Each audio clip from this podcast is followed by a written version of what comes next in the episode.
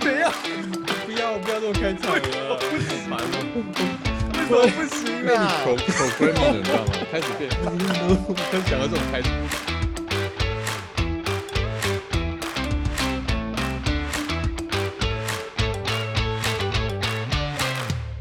Hello，大家好，欢迎收听丽丽冰果店，我是丽人。我是立伟刚刚那个 pose 是怎么样？，boss。没有迎接大人物进来之前要有个短暂停，就像我们小时候有没有听到先总统讲功，然后要立正，然后上面人家说请扫戏，对。真的哈，好好好好好，原谅你。对，好了，不过有一件事情是真的不能原谅啊，因为我们之前我忘记第几集了啦，我们有做了一个承诺嘛，哈，就是如果我们这个如果得到多少的五星点赞之后呢，然后我们就会播出我们的试播集嘛，那我们就偷偷的把我们的试播集集、把它放在我们的我们我们的正常的播放里面了嘛，啊，对不对？所以我们已经到了两万五星点评了吗？呃，应该不不不不会太远了啦，不会太远了。不过重点是这样子啦，哈，这个事情我们就不要太在乎了。重点我们还要说到一个一件事情啦，就是说，如果我们播了试播集之后，我又加码了一件事情，虽然我有点后悔了，哦是不是不过既然我们就是言出必行嘛，我加码了，就是说我们还会播一段。这个大概五六年前你上我的那个处女啊 podcast 的的那那一小段录音，啊？什么？五六年前你、啊你你还是处女？不是啊，哎什么东西啊？那个，所以你你你的意思是说，我最早五六年前的时候上过你的 podcast，然后你现在、那个时候你有做 podcast 吗？那为什么消失这件事？情你是完全忘记了，就对，是不是 啊？你是其实我完全忘记忘记，真的啊、哇！而且你还讲的还挺不错的嘞，对不对？而且是吗？我那时讲什么？广当时我们当时那个广大听众的的那个欢迎，哎，大概就是你那时候三万多人点三个啦，评按赞，对不对？差不多。就是你跟我是不是呃，还还有我儿子，我儿子那个时候好像哦八岁，我都忘记了、所以听听看吧。所以所以所以我们就我们今天的开场，我们就来娱乐一下好了，我们就来听一下当初我们那个一起同乐的那一小段。好，来听看看。嘿，立伟，嗨，丽人。怎么样？最近在忙什么嘞？呃，最近就小猫巴克里的电影正在制作啊，预计预计是明年的时候跟观众朋友见面，所以说最近非常非常忙碌。非常期待，非常期待。到时候接近的时候，你不要忘记再跟我们好好介绍一下小猫巴克利。一定要，一定要！小猫巴克里非常非常非常好看哦，到时候再跟大家详细的介绍。非常期待。怎么样？最近有没有看什么好电影来，来跟我们分享一下？最近因为都在忙小猫巴克里的电影，所以看的稍微少一点，但是印象最深刻的，我想，呃，我想应该很多朋友也都看过，叫做《金牌特务》（Kingsman），它是一个非常非常欢乐的特务电影嘛，我想大家可能看过。那其实我们在里面看到了很多，我们要听多久啊？那这一集就直接放上去就好啦。不过那比较偏艺术端啦，例如说这不是我觉得这一集可以直接放了。七八分钟的小半欢小片段乐的这。种这种景象，头一颗一颗爆掉，我想跟爆米花一样，我想那一刻应该是戏院里面所有人都在欢呼吧，非常特别的画面。但是我在想一件事情哦，因为其实动画在电影里面的表现，呃，一直以来从其实从《侏罗纪公园》开始。它就大量的越来越我觉得差不多可以到这里使用方式呢，从虚拟接下来接下来会更无聊哦。到呃，那你就关，那你就关掉啊！什么东西呀、什么东西呀、谁没有过去啊？哎、我觉得我好了好了好了你到底要关掉？好，等一下。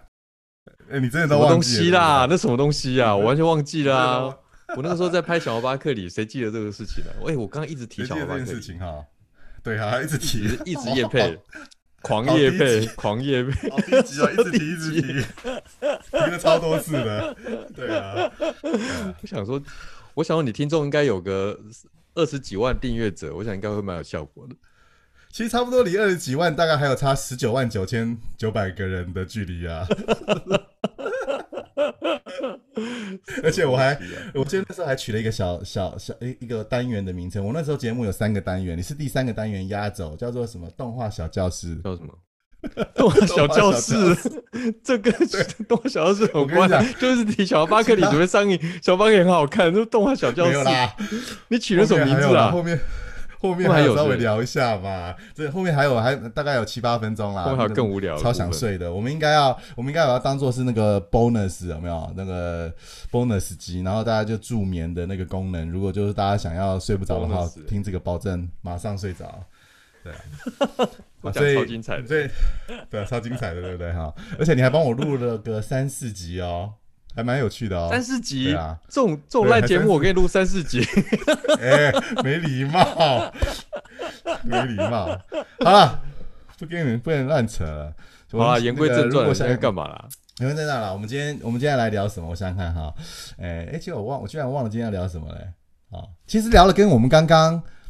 你你刚刚那个对话的，我们刚刚对话内容哦，就是五年五六五，诶，它其实是十二零一五年十月啦，所以其实也是才五年而已啦，哦，哦，我们刚刚的主，我们刚刚聊的内容其实有一点点关系哦，我们刚刚不是有提到什么关系？呃，哎，你最近看了什么电影？小巴克里哦，不是啦，我说我刚到现在还在夜配，到现在还在夜配，夜配，还有继续贩售都中就对了，是不是？啊，哦，还做好啦，狂销四十几国。好啦，所以最近看电影都是我们的邦邦交国嘛，对不对？都是我们台湾的邦交国为主，对不对？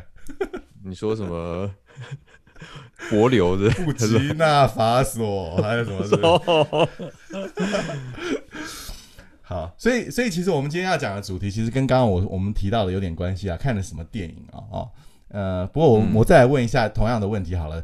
立伟最近有没有去电影院看了什么电影？最近电影院的片子不多嘛，但是也因此看了一些国片啊，像我看了《孤味》啊，《孤味》很不错啊。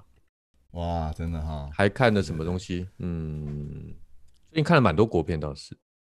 真的哈，其实其实我们台湾呃这这这几年因为也是金马奖的关系嘛哈，然后其实呃看国片的人其实还蛮多的，可是你会发现其实电影院就像你刚刚说的，其实好莱坞的电影其实变得很少。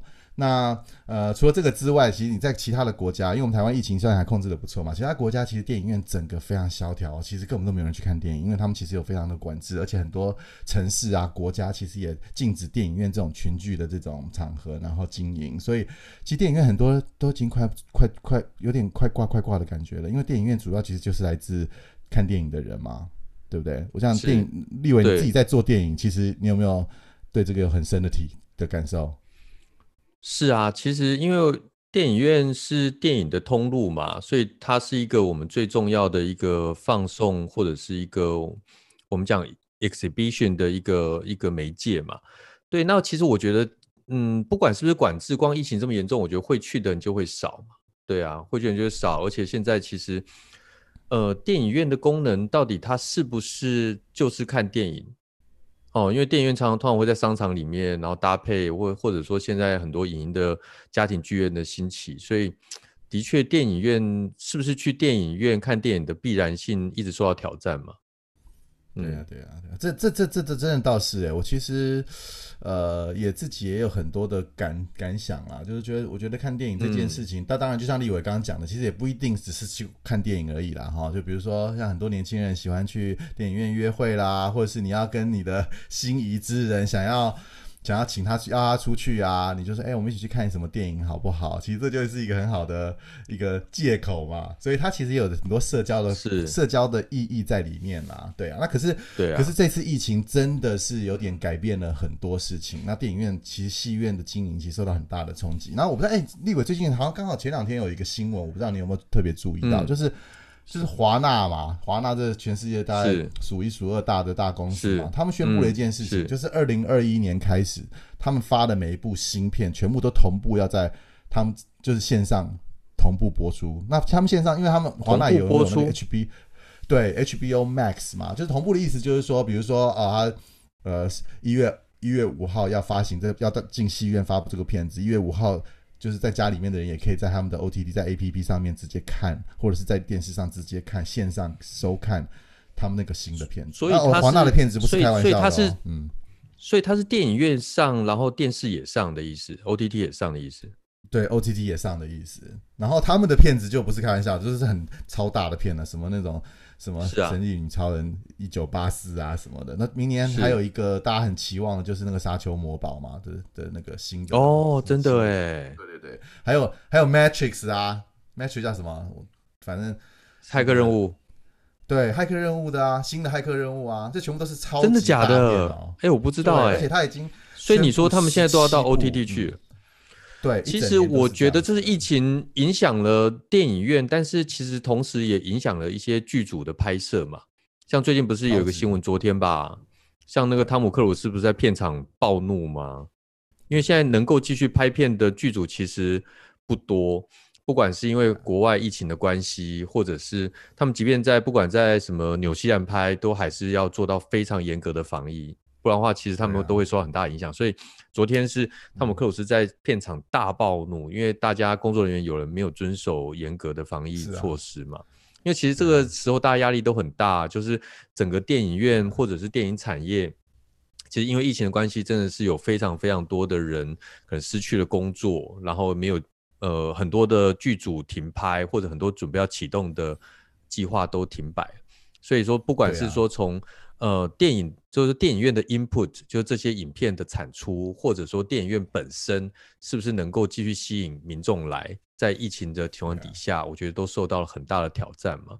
像刚练，你刚刚提到那个，对。呃那个华纳跟 HBO，其实其实我觉得 Disney Disney Plus 也在做这样的事情啊。像我们知道那个什么，呃，Pixar 的动画电影叫 Soul，叫做《灵魂急转弯》，它也是在海外，只有在台湾是有在戏院上，其他也都在 Disney Plus。所以我觉得它某种程度呢，它是因为疫情的关系，然后大家把 focus 放在 OTT，那也继继进而呢去挑战 Netflix 原来的订户数嘛。所以他把大片放上去，这些他其实哦最主也是在拱他自己的平台的一个订户数啦。那但是但是其实很多人，就像你刚说，汤姆克鲁斯暴怒嘛，哎，这些人为什么都那么喜欢暴怒啊？昨天有一个另外一个新，前两天有个另外新闻，就是那个诺兰嘛，对不对？那个哦 Nolan、就是对我们拍对就是拍那个什么全面启动啊，还有前阵子那个什么 Christopher 天能啊 Nolan 对对对对对 Christopher No- Nolan 他也暴怒啊，你知道他暴怒怎样，你知道吗？他暴怒怎样？他暴怒就是我们刚刚讲华纳这件事情，因为对他来说，其哦，实、是哦，呃，对他来说影响是现在？为什么他那么暴怒？我想很多很多层面的影响啊。第一个就是，其实像有一挂的电影人，其实他们是很不喜欢他们的影片在在 iPhone 上面看，或者是在一个小小的平板上面被看到哦的。，对对对，没错没错。因为我们看过，比如说像马马丁史科西斯，对不对？其实你看他也是，他也是非常，他也是非常坚持他的东西，甚至他现在还在用底片拍，你知道吗？他就是他有他的一些理想跟坚持，他也觉得他的影片啊，甚至我记得是不是史蒂芬史皮博也是有有讲过类似的话，他也是觉得说电影不应该在手机上或者是在一个 iPad 或者是一个平板上面看，然后他也觉得说这个这个事情他非常生气，而且他觉得他没有被受到尊重，因为说他拍出来的的的一个电影，然后最后呈现的方式居然是他没有被告知，或是他没有办法决定，所以那他可能他他他就觉得他大概有一些 有也会觉得他自己没有被受到尊重的感觉吧。那当然，不过其实我除了他们这种导演，我觉得可以理。解。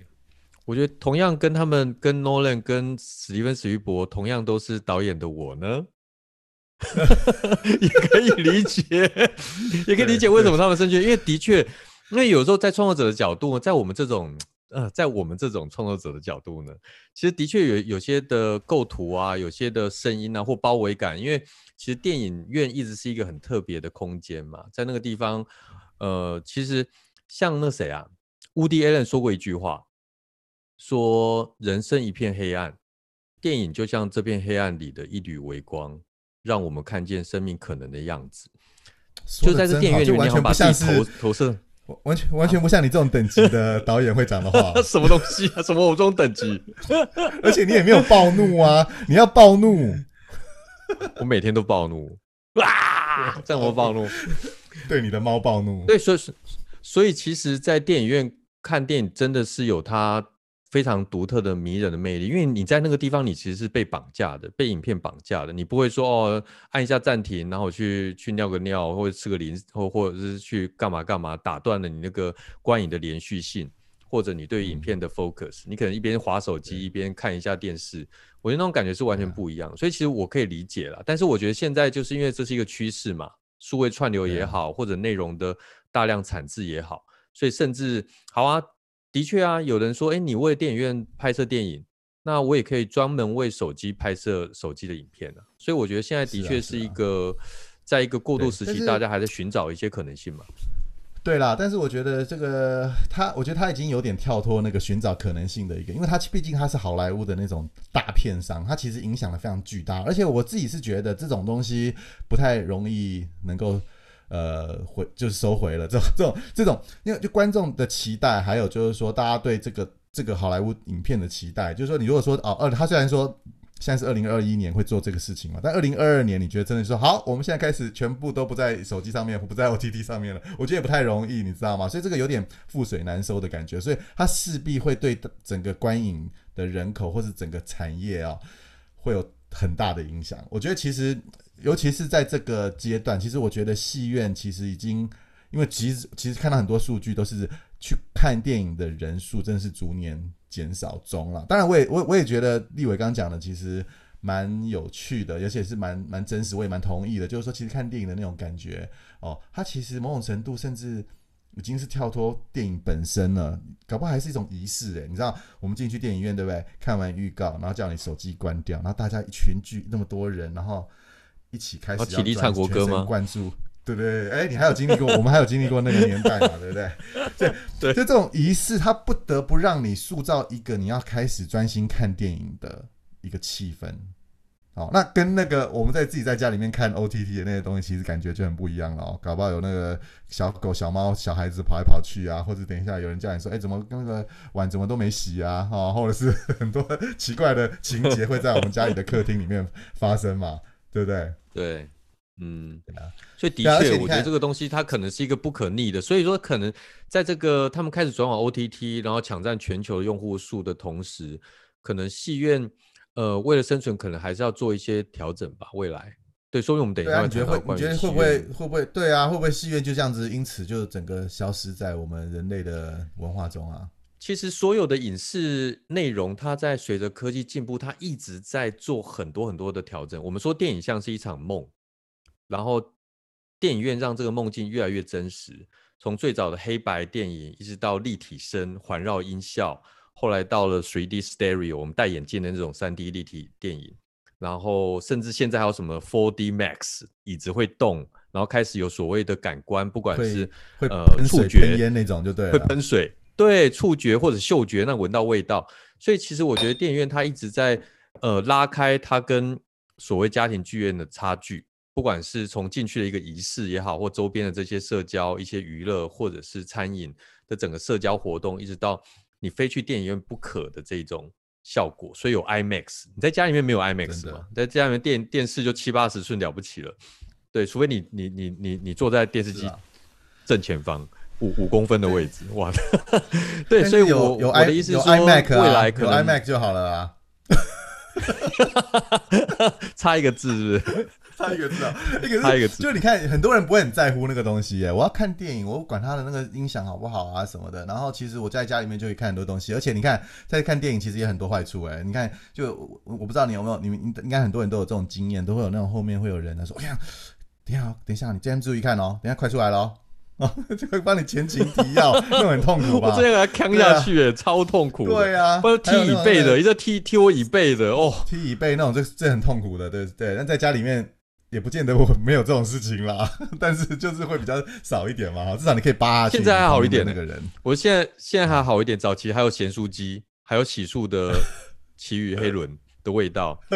对啊，我觉得早期哦，现在还好一点，早期都都是这样子的，欸然后走来走去，然后迟到的，然后现在还有那种滑手机，我现在看到滑手机真是火大，超火大，很受不了，对啊，因为在黑黑暗里面，那个手机的荧幕很亮，很亮就坐在哦前面就一直滑哦，火大对。啊，还有那种迟到的，对不对？哎，接接过接过接过，然后刚好那个最重要的情节就被他他的他的大屁股被挡被挡住了，就对了。哦，之类的。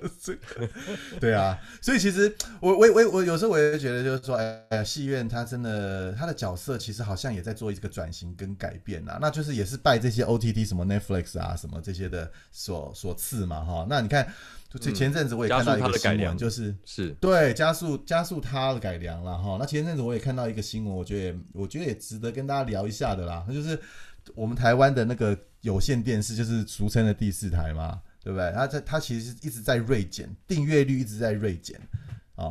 但虽然有个数据啊，说像我们去今年的第二季，它少了百分之二点二点五五啊。好，我是感觉怎么会这么少？我觉得现在到底有多少人在看第四台啊？你你家里有有有订有线电视吗？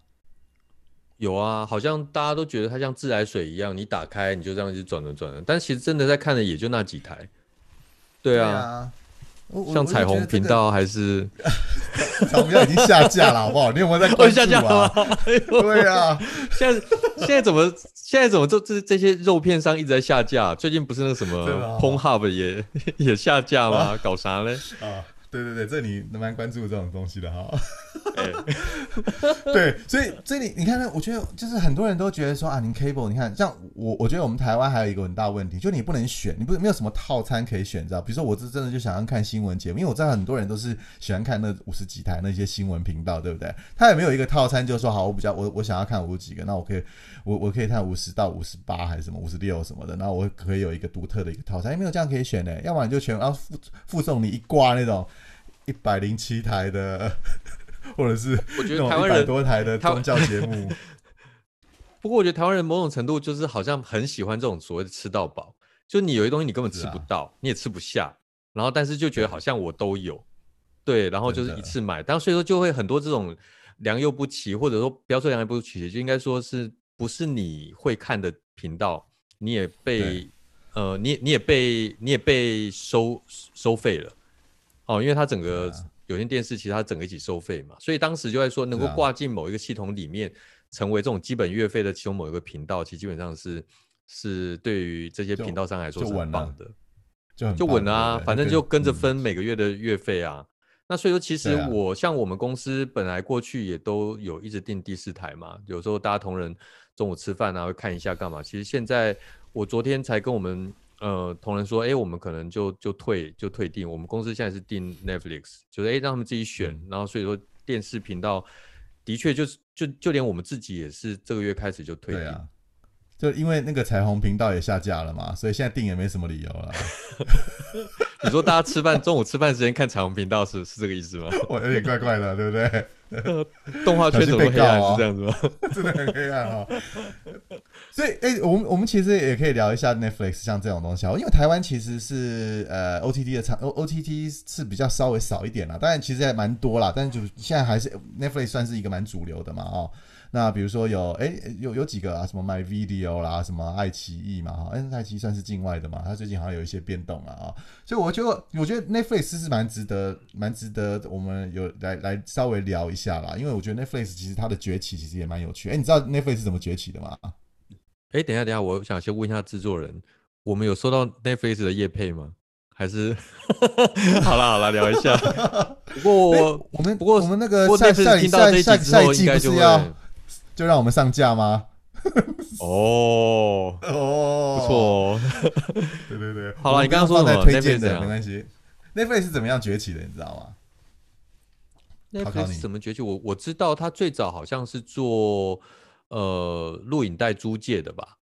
是吧？对对对对对对，他他其实对，然后后来他就自己干脆火大，就干脆自己生产节目。我的了我的理解是这样，他好像本来是去跟百事达 pitch，是不是？Peach 说要做什么合作，就后来好像失败还是什么的，没有吧？他据我所知，应该是就是那个时候，他觉得整个录影带市场其实都被就被那个 Blockbuster 就是百事达都垄断嘛。然后他其实那时候做了一个一件事情，因为美国其实还蛮大的，他们其实是邮寄录影带，那你就是他会有那种行路，因为那个时候还没有网络的这么发达。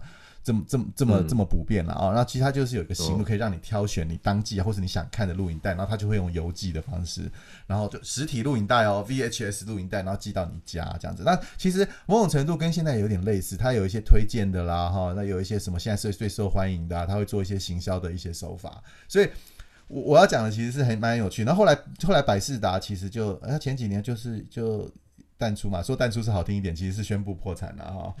嗯，对，那所以某种程度其实那个时候是 Netflix，其实是它的主要的对手，其实是百事达。啊，那百事达是他之前哦他是录影的，他其实是要打谁？它其实在打那些电视啊，或者是 HBO 啊那些那种订阅制的，我们叫 on demand 的那些那些频道嘛，嗯啊、那其实诶还还蛮有趣的。那然后后来 HBO 这些 cable 的这些，他们他们其实是因为在在在美国 HBO 其实是付费的一个频道，然后可能要呃而且还不菲哦，价格还还蛮贵的，所以他必须要付费。然后那个时候。Netflix 它就那那那个时候就成立了 Netflix 嘛，那因为 Netflix 它就整个把它，就像你说，它把它移到线上去做这个这个影片订阅的这个机制。然后后来它 HBO、嗯那个时候 Netflix 就想说，我要把这个 HBO 是 Cinemax 这些这些付费频道把它打败，我自己来成立一个线上串流的一个频道算了。对，所以哦，是这很哦有趣哦。Netflix 它是一个很不传，它是一个不是一个很传统的这种电视经营的一个一个频道商。对，它其实是一个科技公司。那科技公司在做这种事情的时候，其实就不太一样了。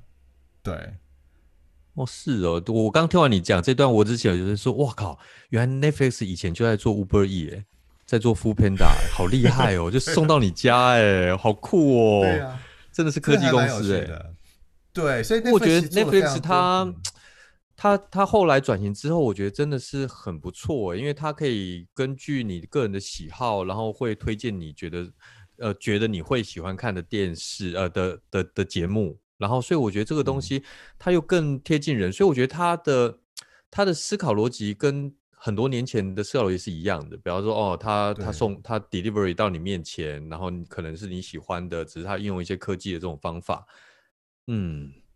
对，其实我觉得这个是当然是一个让我说你是纯粹从观众的角度来看，其实这真的是很方便，而且他甚至呃也推荐你看一些现在最潮的，而且让你的朋友，让你跟朋友之间有更多的话题可以聊嘛。可是有时候我也我我也不太搞，我也搞不太清楚哎，到底是。真的很多人在看，还是 Netflix 故意硬塞给我这些影片，你知道吗？因为就像我刚刚讲到一半了，就其实它是猜你喜欢其实它 Netflix 对 Netflix 猜你喜欢。那现在现在还有一个什么随机的一个功能，我不知道你有没有看到。对，而且很多 Netflix 的东西，我觉得，因为我不知道哎、我这个人我就不太喜欢人家好像硬塞东西给我，你知道吗？你知道 Netflix 它，我我觉得很不喜欢，就是比如说你把你的遥控器啊，或者你的移到一个影片的时候，它就自动开始播那个。那个、那个、那个片子，你知道吗？或者播那个哦，那个预告片啊，对，那个对预告片啊，或者是在有的有的没有预告片，他就是开始播正片了，你知道吗？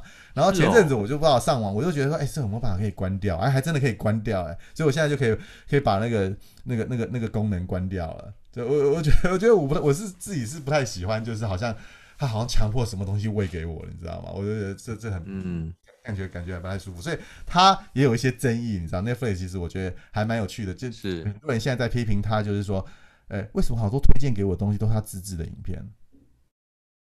嗯，或者是他他自己拥有的影片。他独家啊，独家的东西，他就可以是啊是啊去绑住你嘛。所以说，其实 Netflix 对它啊与其与其他播电影，其实它更 prefer 播剧集、播播影集，让你看之后就一直连连着往19度下看。高对它的粘着度会变很高。对啊，那与其他去那那有时候他买一些让人家让人家觉得有的，就是他只要要吸引你上钩的一些影片，可是你知道吗？那个影片其实它都是有期间的嘛。哦，比如说，哎，比如你只要看一个影片，说哇这个哇这边有 Netflix 有说多经典的东西，或是我多想看的东西，可是哎，等到你等到你想说哦，我过一阵子再看好了，过一阵它就下架了，你知道吗？我我不知道你有没有这样的经验，有时候就是我放在我的那个清单里面，然后过一阵子其实我就找不到，它就下架了。还是说它是授权期限到了？比方说，他有时候签授权哦，比方说这个区域对啊就是的授权，就是这样子嘛，所以他其实就是要让你嗯，先、先把你音乐你音，反正他做所有事情都是要增加你的订阅订阅，他增加他的订阅量，那所以这到到变成就是说当然他其实。对啊，所以他的所谓演算法的，它里面的演算法里面，其实当然就是会推他推他想要推给你的东西，不管是他推荐的东西啊，或者是他他放在你的首页的东西，其实每个人看到的那个首页也不太一样。那但是其实你可能会发现一个趋势，就是你会发现，我不知道现在大家可以试试看，你开打开你的 Net Netflix，那就会看到很多推荐的东西都是他们自己出的东西。所以我就觉得说、Netflix 当然像这种嗯 OTT 的平台，其实当然是崛起的非常快。然后我觉得像传统的戏院，其实也开始受到一些威胁。就像你说的，虽然戏院有一些不可取代的东西。但是，但是戏院其实对要怎么样去应运呢？你觉得戏院要怎么样去应运这批这这波这种 OTT 的这种崛起？我觉得就是说，因为我觉得现在人呃，可能分为两种，一种是我就是要看内容，另外一种是我可能除了内容之外，我想要有体验。我觉得 experience 这个东西在现在这个时代是很重要的，所以我觉得戏院应该把它这整个观影的 experience 做好，不管是可能有更多像刚刚说的，把梦境变得更真实，它呃是家庭剧院无法取代的，或者它整个场域，或它整个 floor，我们整个这个 social 的这个这个 floor 里面，它能够做什么样子的调整，能够让我们会呃非常想进戏院。其实戏院对所有影像创作者来说，还是一个殿堂。我们还是很希望说作品能够放在那个地方，所以其实一直以来过去都是通路为王，只是说我们现在哇，以前是要求爷爷告奶奶去拜托托拜托戏院，现在某一部分呢要分一分一部分的的的求爷爷告奶奶去去拜托这种 OTT 频道。哎，可是对你们这种创作者来说，其实有更多的管道，那对我们来说不是更有利吗？当然是那种殿堂那种虚荣心是可以被要需要被满足的。可是如果有更多管道可以来销售你们的东西，或可以让更多的观众看到，那其实也不是一件好事吗？是啦，就像像我们跟这种史蒂芬史玉博这种等级的导演来说，都都都都是有相同的感觉了，都有相同感觉，感觉就对了。对啊，所以其实其实有时候我觉得戏院其实他们也做了一些事情啊，不过更好的。服务啊，更好的品质啊，里面让人家觉得音响更好啦，椅子更好，甚至有一些戏院引进的什么那种沙发啦、情人雅座啦，或者是有公餐呐，什么东西。哎，最近有个新闻，我不知道你有没有看到，我们台湾有很多有四大影城要开始自己拍片嘞，当制片公司啊。好了，这个我们可能下集再聊，我觉得我们时间差不多了。